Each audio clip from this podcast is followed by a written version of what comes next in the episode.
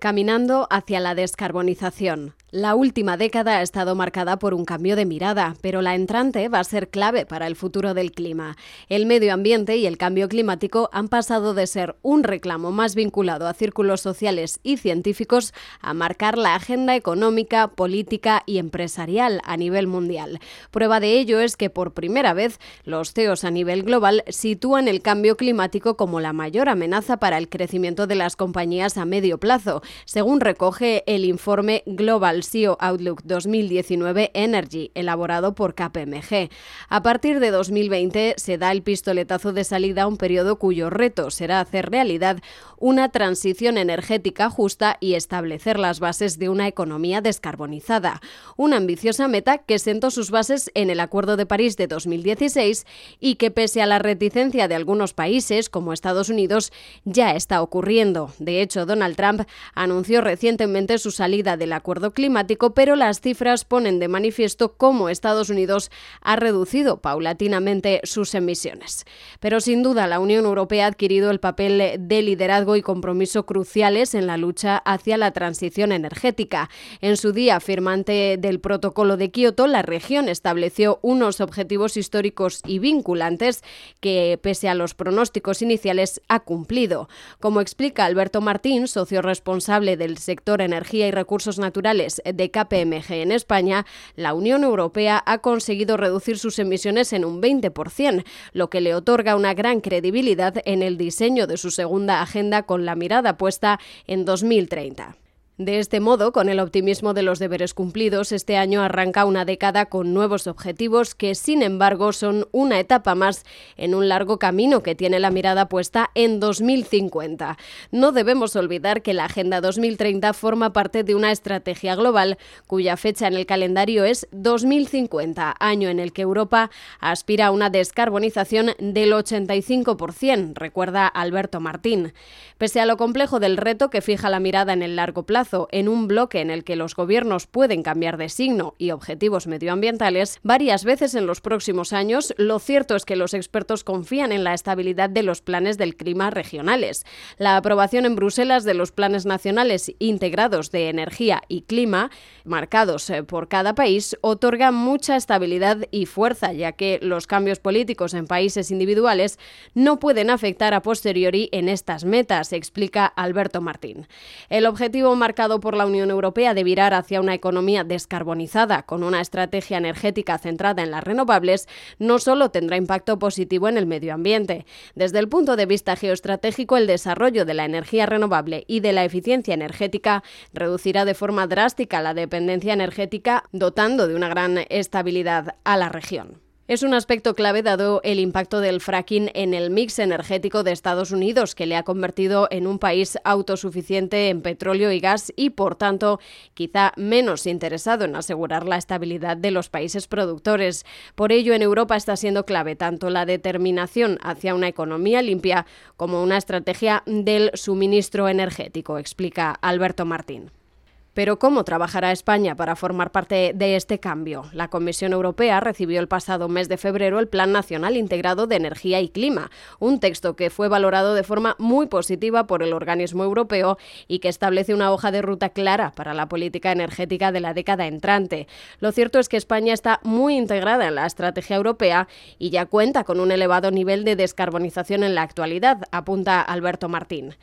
Al analizar el PENIEC, ese Plan Nacional Integrado de Energía y Clima, se observa cómo las energías renovables son sin duda la base de la transformación energética, con una situación geográfica que favorece su desarrollo e implantación, un alto nivel de sol, viento y amplias extensiones de terreno poco poblado en el interior de la península, España se encuentra bien preparada para incrementar el peso de energías limpias en el mix energético. De hecho, las renovables suponen el 35% de la energía eléctrica generada generada en España, últimos datos publicados, pero las cifras se incrementarán paulatinamente hasta llegar a representar en 2030 el 35% de la energía final consumida y el 70% del sistema eléctrico. Para ello, el PENIEC prevé la construcción de al menos 3.000 megavatios de instalaciones renovables al año, además de establecer medidas de cara a la previsibilidad y estabilidad de esta energía. Sin duda, el desarrollo tecnológico ha sido y será clave en la evolución de la las energías renovables. En los últimos años, la tecnología ha permitido alcanzar una frontera clave, la competitividad. En este momento, las renovables son competitivas frente a la energía convencional. No solo no es necesario poner en marcha un sistema de subvenciones para la descarbonización, sino que incluso las renovables pueden ayudar a bajar el precio de mercado de los mayoristas de electricidad, sostiene Alberto Martín.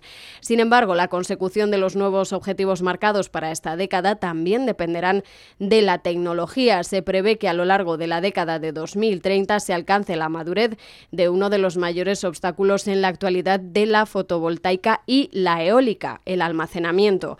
Y la superación de este escollo permitirá acelerar de forma definitiva la transición energética.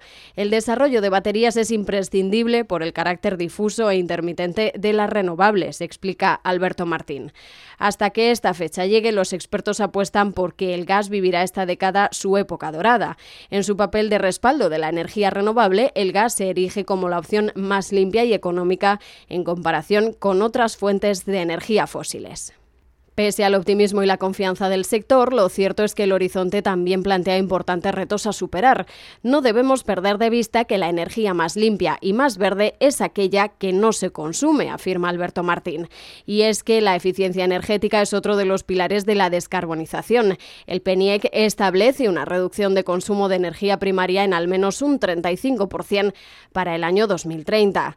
Para que este objetivo se cumpla, Alberto Martín apunta a las medidas de mejora de la eficiencia edificios y la necesidad de renovar el parque automovilístico español. En la actualidad cuenta con una media de 12 años, cuando un país del nivel de desarrollo económico como el español debería disponer de una flota con una edad media de 8 años, sostiene. Otro aspecto clave pasa por la electrificación de la economía. El PENIEC también prevé contar para el año 2030 con una potencia total instalada en el sector eléctrico de 157 gigavatios frente a los 112 del año 2020 y una inversión de 42.000 millones de euros para alcanzar ese objetivo. Sin embargo, como recuerda Alberto Martín, el propio sector eléctrico se encuentra en medio de una transición marcada por la descarbonización, la digitalización y la descentralización. En definitiva, la economía europea y, por ende, la española afrontan 10 años de transición hacia un sistema descarbonizado, renovable, sostenible y, sobre todo, justo. De hecho, el adjetivo justo cuenta con un título en el propio PENIEC, estableciendo el mandato de adoptar medidas dirigidas a la empleabilidad de colectivos vulnerables en el marco de la transición. España se encuentra bien posicionada para alinear sus objetivos con los europeos. Tenemos la ambición y el entorno adecuados, por lo que en 10 años se seguramente podamos hablar de una economía sostenible y encaminada hacia su completa descarbonización.